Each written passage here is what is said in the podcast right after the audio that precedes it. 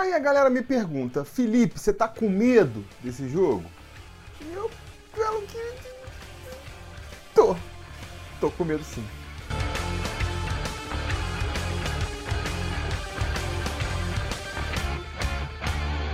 Fala, torcida vascaína, Felipe Tiru de volta na área para falar de jogo do Vascão, porque nessa quinta-feira, às nove e meia da noite, com transmissão do Sport TV para todo o Brasil, o Vasco recebe o ABC no Maracanã em jogo único da segunda fase da Copa do Brasil. Pois é, é um jogo só. Se for aquela noite ruim do Vasco, se o Vasco não jogar bem, pode pular fora dessa competição, deixar de ganhar uma bolada aí em premiação por passar de fase. O Vasco joga com a vantagem de jogar em casa, né? Ou melhor, jogar no seu salão de festas, porque a partida foi transferida para o Maracanã. Vamos falar um pouco mais sobre isso mais para frente aí. Mas o importante é que a vantagem se resume a isso. Porque aquela vantagem do empate que a gente teve na primeira fase e que foi fundamental para a gente passar, porque não custa nada relembrar, né? Passamos com um empate contra o Altos. E essa vantagem a gente agora não tem mais empate contra o ABC, a disputa da vaga aí para ver quem passa para a próxima fase vai ser nos pênaltis. Então, se você me pergunta se eu tô com medo, tô, tô. Pô, Felipe, vai ficar com medo do ABC? Olha o tamanho do Vasco, olha o tamanho do ABC, como é que pode ficar com medo do ABC? Como assim? Galera, eu não tô com medo do ABC, eu nem conheço o ABC, não sei como é que joga o ABC, não sei se os caras vêm jogar de branco, de preto, de amarelo. Eu não tô preocupado com o ABC, eu não tô com medo do ABC, eu tô com medo do Vasco. Porque eu não estou vendo o jogo do ABC, mas eu estou vendo o jogo do Vasco. E o que a gente viu até aqui nessa temporada é assim, de ficar de cabelos em pés. O Vasco 2020 aí é um time que não consegue atacar, não consegue fazer gols, tem a pior média aí de gol entre os times da primeira divisão, sete gols em dez partidas disputadas. Muito desses gols em função do Germancano, né? Mais da metade dos gols foi graças ao Germancano, então quer dizer, poderia estar ainda pior. O nosso meio-campo é uma peneira, o nosso meio-campo parece que não existe. O Vasco entrega ali o meio-campo inteiro para o adversário. E a nossa defesa também consegue ser super exposta, sabe? Tá sempre ali no 1 a 1 sempre tomando um contra-ataque. Então, o Vasco hoje é um time que não acerta em nenhum dos seus setores. Tem um desempenho pífio até aqui na temporada, tá enfrentando só a baba do boi cansado aí e ainda assim conseguiu em 10 partidas ganhar só 3, perdeu 3 também e empatou 4. O resultado mais comum, portanto, é o empate. Se a gente for tirar aí, vamos tirar, vamos facilitar para o Vasco. Tira os jogos contra equipes grandes, contra os clássicos, as derrotas para Flamengo e Botafogo. Vamos analisar os oito jogos que foram contra times pequenos, times muito inferiores tecnicamente ao Vasco. Qual é o resultado aí? Três vitórias, uma derrota e quatro empates. Quer dizer, mesmo só considerando os confrontos aí contra equipes menores, o Vasco ainda assim conseguiu tem um desempenho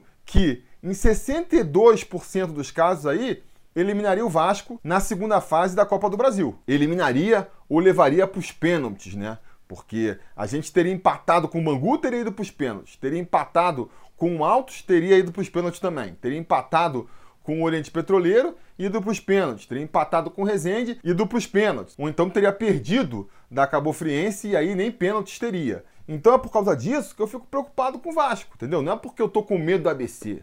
É, não é porque ah, o ABC meteu de 8 lá no, no, time, no campeonato do Rio Grande do Norte. Isso aí, sinceramente, não me assusta nem um pouco, né? Primeiro porque ninguém sabe qual é o nível técnico do, do, do campeonato potiguar. Segundo, que aí eu vou dar os méritos aqui pro, pro conselheiro é, sobre Vasco, o Lucas Paulo, ele estava contando lá no nosso grupo no, no, WhatsApp que esse campeonato potiguar aí está altamente sob suspeita de, de, manipulação de resultados. E se você vai ver os lances, os gols, realmente tá meio estranho, tá meio estranho ali. Então tá meio sob suspeita. Não vamos nem levar em consideração então o Campeonato Potiguar. E se você pegar aí é, os resultados e o desempenho do ABC é, em jogos da Copa do Brasil, em jogos da Copa do Nordeste, não é nada para meter medo.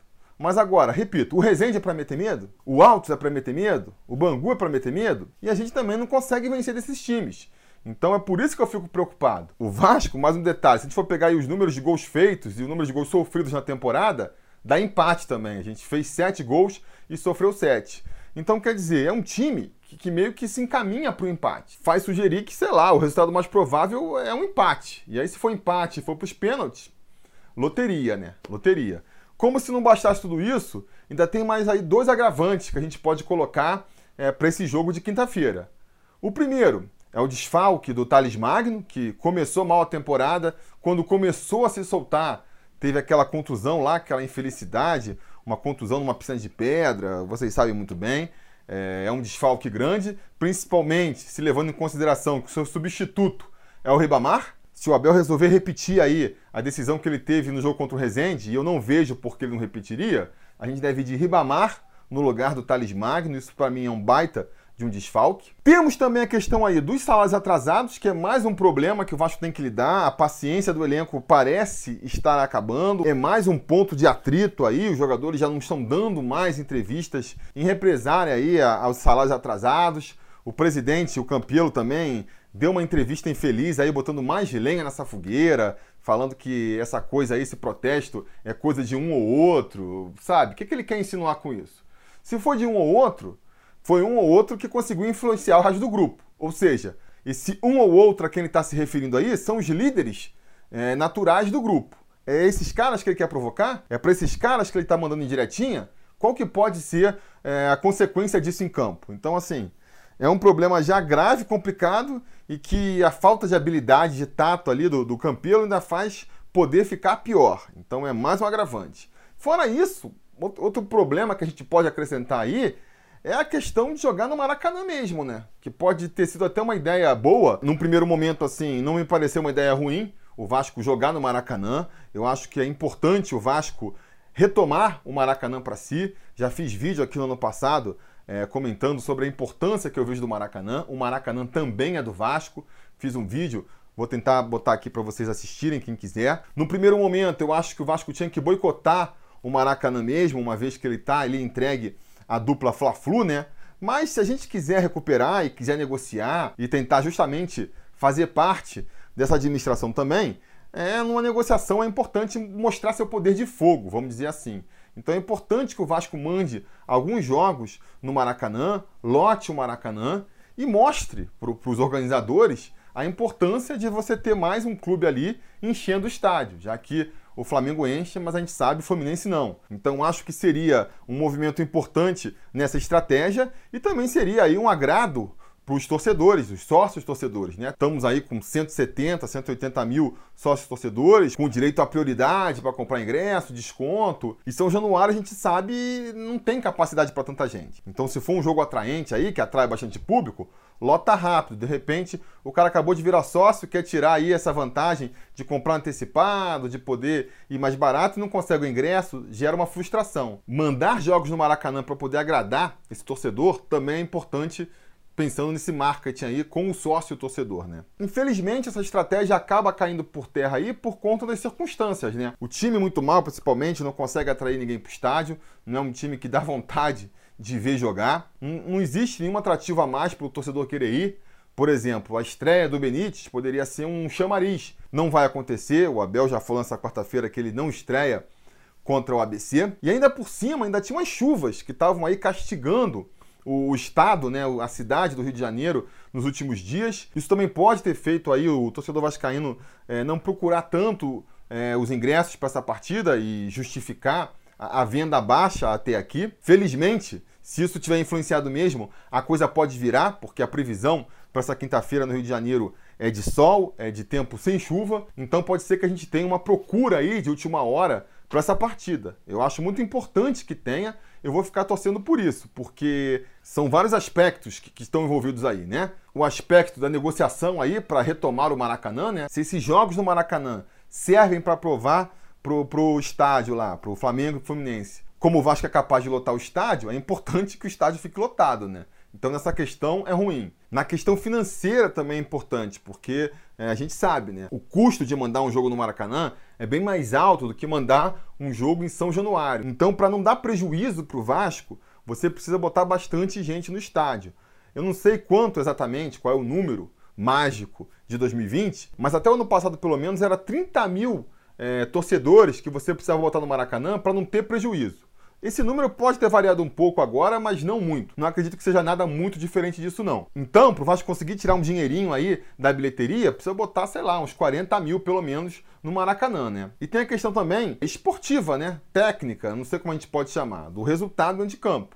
O Vasco já está abrindo mão jogar no estádio onde ele está mais familiarizado, onde ele conhece cada buraco, né? Que é São Januário, que é onde o time do Vasco joga sempre e por isso está muito mais acostumado com o campo. Não preciso nem explicar isso. Já perde nisso. Se a gente não consegue lotar o Maracanã e fazer do Maracanã um caldeirão, a gente vai perder também na questão aí de, de, de dar um medo pro adversário, vamos dizer assim, né? Que com certeza teríamos em São Januário. São Januário, você bota ali 15 mil, já faz aquele efeito de caldeirão. No Maracanã, precisa encher bem mais para ter aí essa pressão sobre o adversário. Então, por conta de tudo isso, seria importante ver um Maracanã cheio nessa quinta-feira. Se você está na dúvida aí, pense nisso, né? A sua presença no Maracanã, ela pode ajudar o Vasco a jogar mais vezes no Maracanã, que é uma coisa importante, eu acho. O Maracanã é do Vasco também. Vai ajudar o Vasco a não ter prejuízo ou ganhar mais uma graninha. Todo mundo sabe como está fazendo falta para o clube agora. Vai ajudar tecnicamente também. Vamos lá empurrar o time do Vasco para cima, assustar o ABC que não está acostumado a jogar no Maracanã lotado. E se tudo der errado, porque eu entendo também a frustração de quem não quer ir para o Maracanã para passar nervoso, para se irritar com esse time do Vasco, mas se acontecer isso, pensa que pelo menos você vai poder extravasar xingando o presidente, xingando ali o técnico, pedindo a cabeça de todo mundo, porque com certeza isso vai acontecer se o Vasco não fizer uma boa atuação. Então, se você pode ir ao Maracanã nessa quinta-feira, vá. Vai ser muito importante para o Vascão. Que nem eu estou querendo dizer aqui, eu acho que vai ser no detalhe e de repente a torcida pode ser justamente esse detalhe. Porque se a gente for confiar só no time, vai ser difícil, né? Se a gente vier com esse time aí que veio contra o Rezende, com, você olha meu campo ali, Raul, Marco Júnior, Ribamar, Marrone, Cano, vai ser difícil. Vai ser muito difícil e eu acho que a tendência é o Abel repetir o, o time que jogou contra o Rezende, começou contra o Rezende sim. Ele está escondendo o jogo, falando que pode mudar ali, de repente o Ribamar pelo Thiago Reis, não faz nenhum sentido também.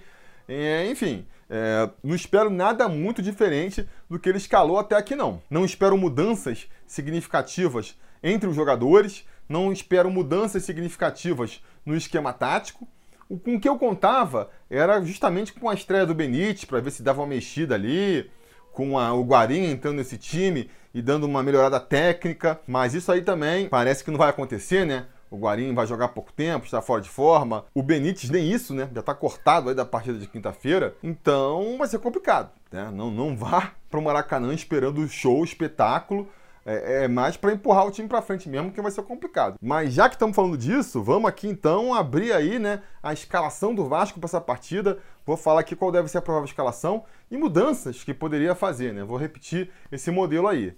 No gol, Fernando Miguel, nenhum mistério aí. Na lateral direita, Iago Pikachu. Pikachu que é o garçom da temporada com duas assistências, né? Aí já poderia ter uma mudança, mas eu vou falar mais para frente, depois eu falo. Mas a gente vai ter Iago Pikachu pela direita. O Erley vai ser o zagueiro ali jogando do seu lado. Já faria a primeira mudança aí, não faz sentido o Ricardo Graça ser banco para o Erley, mesmo com perna trocada. Para mim, teria que ser o titular na posição aí. E ao seu lado, o nosso capitão e líder do time aí, o Leandro Castan. Fechando a linha defensiva ali, Henrique. Esse não dá para pedir para barrar agora, né? Foi o melhor jogador contra o Rezende. Naquele show de horrores ali, foi o, acho que o único que conseguiu causar uma boa impressão então merece continuar titular. Não barrou antes, não, é justo barrar agora. Então o Henrique fecha aí a linha defensiva. Do meio para frente, a gente deve ter o Andrei jogando como primeiro volante, Raul jogando um pouco mais avançado pela direita e o Marco Júnior jogando mais pela esquerda, sendo que eventualmente o Marco Júnior pode ser aí substituído pelo Guarim. Caso o Abel opte por começar com o colombiano, né? Ele deu a entender que pode fazer isso aí, mas aí também seria por pouco tempo, né? Ele poderia ser substituído ainda no primeiro tempo ou então no intervalo, e aí não vejo quem o Abel poderia colocar no seu lugar, ou seja, a gente vai ter que aturar o Marco Júnior aí, ou no primeiro ou no segundo tempo. Não tem expectativas muito diferentes dessas. No ataque também, sem novidades, né? Marrone por um lado, o Ribamar por outro. Aí não sei se ele vai botar o Ribamar pela esquerda e o Marrone pela direita, ou vai inverter. Pode ser que durante o jogo mesmo eles troquem de posição. E fechando o ataque aí, o Germancano sendo nosso centroavante aí, o homem gol da equipe, artilheiro até aqui na temporada. Eu por mais que defenda que não se deva fazer grandes mudanças em jogos decisivos, como esse contra o ABC, eu já faria um monte de mudança nessa partida aí, porque do jeito que tá, jogando que jogou contra o Rezende, é que não dá para continuar. Então, no meio, por exemplo, eu tentaria jogar com o Bruno Gomes e com o Andrei, avançaria um pouco mais o Andrei, porque não dá para esperar que o Raul seja esse cara que conduza a bola para frente. Não é o estilo de jogo do Raul. O Raul é um volante para jogar na velocidade. Se ele pega a bola e, leva lentamente para o ataque, tem jogadores melhores no Vasco para fazer essa posição. Pode ser o Bruno Gomes, pode ser o Juninho. O mesmo serve para o Marco Júnior lá na frente.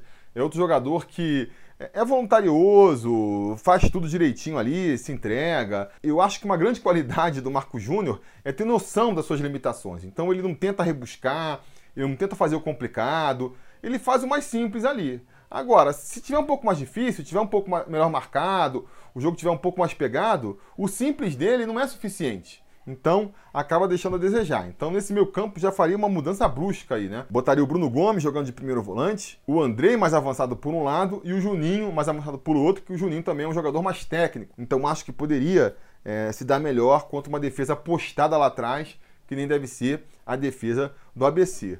Outra mudança que eu faria nessa equipe também, que eu arriscaria aqui, seria botar o Pikachu jogando lá na frente, porque eu acho que para fazer essa função que o Abel espera de seus atacantes, de voltar para buscar jogo, de cortar por dentro, de repente o Pikachu funcionaria melhor do que funciona o Marrone e do que certamente funciona o Ribamar, entendeu? E até do que funciona o Vinícius também. Porque, por que, que ele não bota o Vinícius? Muita gente pede.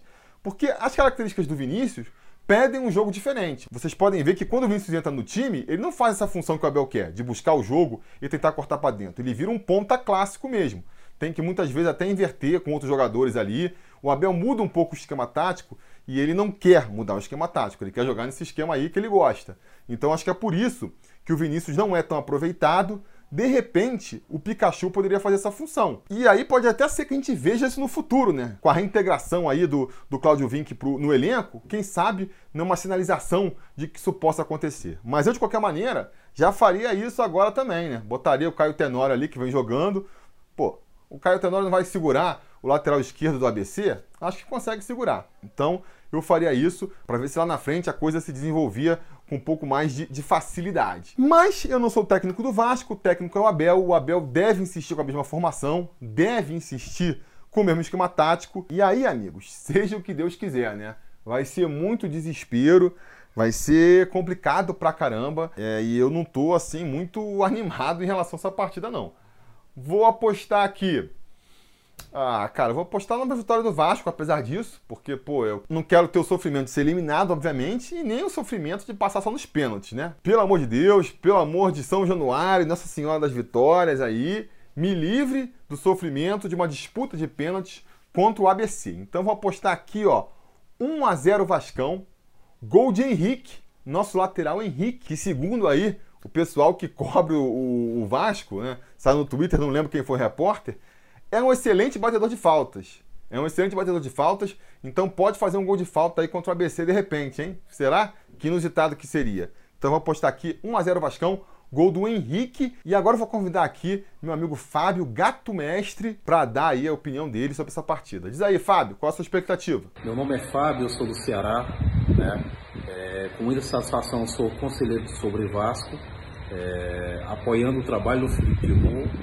É, você pode também se tornar um conselheiro através do YouTube, né, se tornando membro, ou através do Apoia-se, em que você, além de apoiar um trabalho de alto nível que o Felipe faz para trazer conteúdo para todos os vascaínos do Brasil inteiro, é, também temos privilégio de participar de quadros como Gato Mestre, é, do qual fui contemplado acertando o placar do jogo do Vasco contra o Oriente Petroleiro, o Petroleiro no jogo de volta. E, e, vou dar o meu palpite sobre o resultado do próximo jogo. Indico a todos que se tornem membros, porque você também tem o privilégio de participar de um grupo do WhatsApp com Felipe Tiru e outros vascaínos de, de, todo o Brasil. É uma interatividade muito boa, interação muito boa, bem bacana. Indico a todos que sejam muito bem-vindos a tanto a contribuir com o trabalho do Felipe quanto a participar conosco desse grupo. E, e o meu placar, o meu, a minha, meu palpite para o jogo do Vasco contra o ABC é 3 a 1 é, gols de Germancano, Guarim e Andrei. Saudações vascaínas, é nós. Então tá aí os palpites é, do, do, Gato Mestre. Diga o seu também aqui nos comentários. Se você apoia o canal, você pode aí, dependendo da faixa de apoio, você pode concorrer à camisa do Sobre Vasco, você pode participar do nosso grupo no WhatsApp. E independente da categoria, a partir de R$ reais aqui no YouTube, já pode brincar também no Gato Mestre. É só deixar seu palpite aqui nos comentários, que no final a gente vai ver. Diz quanto vai ser o placar e quem vão ser os artilheiros. Quem vai fazer os gols pelo Vasco, que você já está concorrendo. Se você ainda não é nosso apoiador, não quer, não pode, tudo bem também. Diz aí embaixo qual é a sua expectativa, quanto que você acha que vai ser o placar. Tá com medo que nem eu ou não? Acha que o Vasco vai atropelar? ABC não vai fazer frente pra gente. O ABC é ainda pior do que Resende, do que Bangu, do que Altos do Piauí. Diz aí nos comentários e não se esqueça de voltar mais tarde, porque se tudo der certo e nada é errado, assim que a partida acabar, a gente volta aqui para comentar os resultados. Tá combinado? Então tá combinado a gente vai se falando. A realização desse vídeo só foi possível graças ao apoio inestimável dos conselheiros do Sobre Vasco. Ajude você também ao Sobre Vasco continuar no ar, se tornando um apoiador em apoia.se barra Sobre Vasco ou sendo um membro do canal aqui no YouTube.